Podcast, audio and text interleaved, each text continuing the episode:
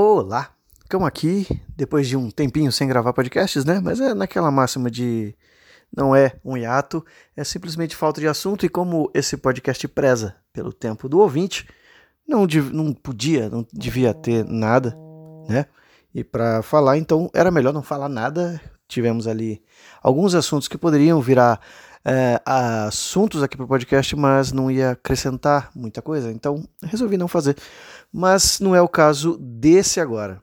O assunto que eu quero falar hoje é sobre aquele embrólio né, que, que, virou um processo contra injúria e saiu a condenação do, da Maria do Rosário contra o Danilo Gentili em cima daquela história de 2016.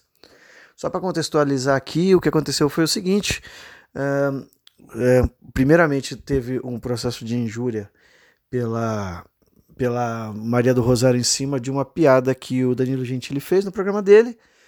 E por conta disso ele fez um vídeo muito mais agressivo, é, colocando, né, inclusive pegando a carta e falando cala a boca, você tem que calar a boca porque você trabalha para mim e colocando é, pelos pubianos na carta e retornando a carta para o governo federal, né, dizendo que não ia responder tal, tal requisição.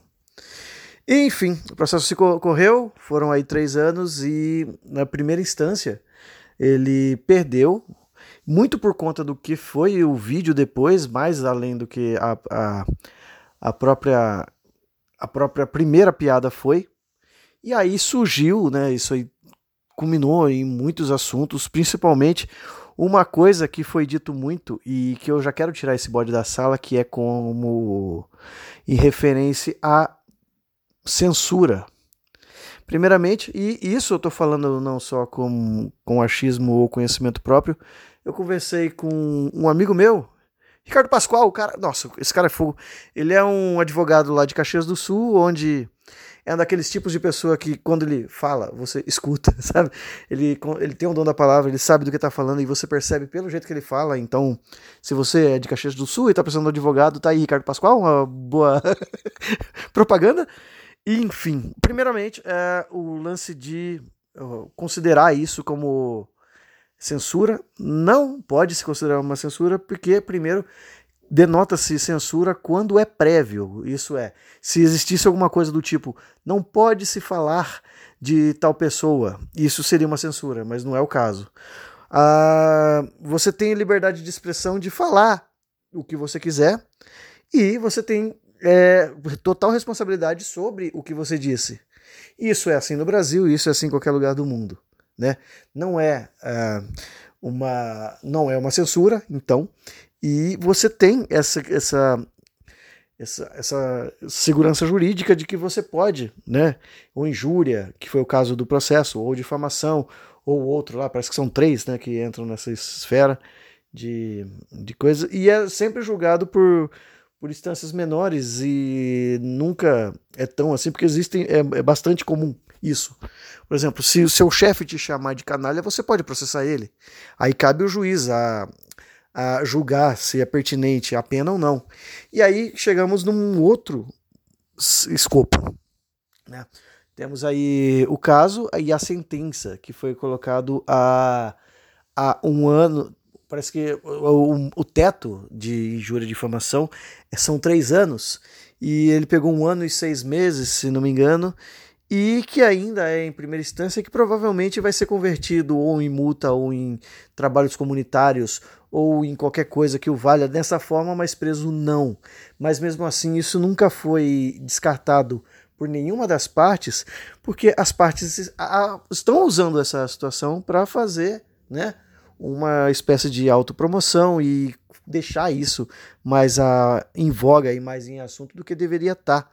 Então, Uh, eu acho que o Danilo sabe, né? ele tem noção disso, deve ter um advogado que já deve ter falado isso para ele, que ele não vai ser preso. Ele está usando isso como chacota e eu não sei se é o certo ou errado, não, é, não quero chegar nesse mérito, mas uh, se caso ele se for condenado é, a, faz, a penas alternativas, Provavelmente ele não vai ficar mais pobre e provavelmente a Maria do Rosário também não vai ficar mais rica. Eu acho que Uh, tirando essa parte de promoção, ninguém está ganhando com isso. E vem o lado agora do Rafinha Bastos, que aproveitou esse, esse, esse ensejo para fazer um vídeo também falando da situação e de como ele também foi vítima dessa falta de. de que ele diz, né? Falta de falta de liberdade para falar o que quer e não é esse o negócio. Ele tem liberdade, ele pode até falar como ele fala e como já tivemos outros casos, inclusive mais graves, de repórteres aí póstumos dizendo para para pastores é, chupar alguns órgãos aí e coisas que o valham, o Maluf sendo chamado de umas coisas, o, o ex-presidente sendo chamado de outras, e eles não vão a esse a esse extremo de processar todo mundo que xinga, porque também senão ia ser o um inferno, né? Uh, eu não sei, eu inclusive uh, o que mais me deixou assim um pouco preocupado com a atitude e eu coloco atitude mesmo porque foi né, a resposta que deu foi a frase ó uh, cala a boca você não tem que falar nada isso tá no vídeo tá é, cala a boca você não pode falar nada porque você é minha funcionária é fácil colocar isso quando a gente está falando de político, porque político atualmente está numa numa descrença total.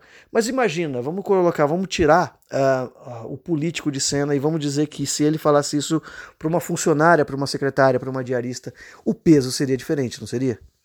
Então, aí eu cheguei e perguntei a esse jurista amigo meu se existe essa diferença de pena para uma pessoa pública e para uma pessoa não pública, né? Se existe é, é, alguma parte ou de liberdade ou de, de pena mais, mais agressiva por uma pessoa ser pública e ele me disse que não.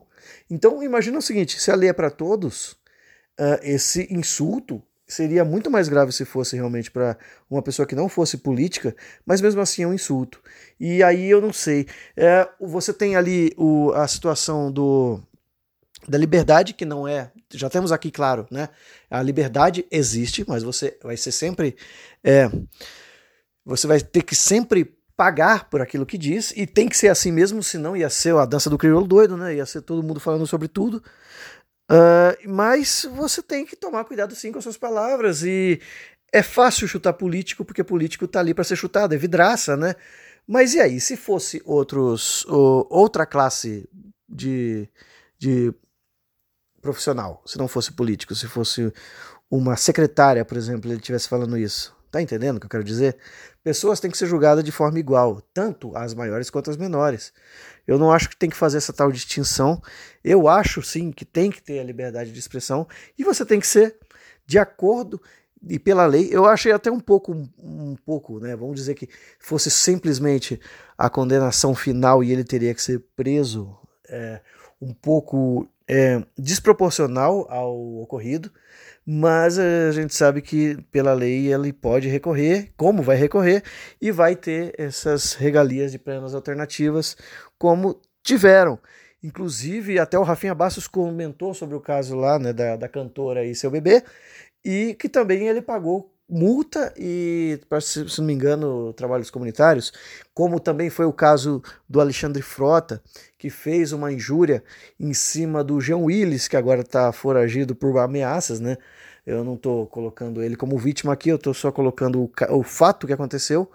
É, mas as pessoas sim têm que ser responsáveis pelo que falam. Uh, e sim tem liberdade de expressão. E sim, os três estão é, beneficiando da situação para fazer o trabalho deles. Eu não sei se isso é o trabalho deles, mas estão se divulgando e é isso. Deixo aqui mais perguntas do que respostas, né?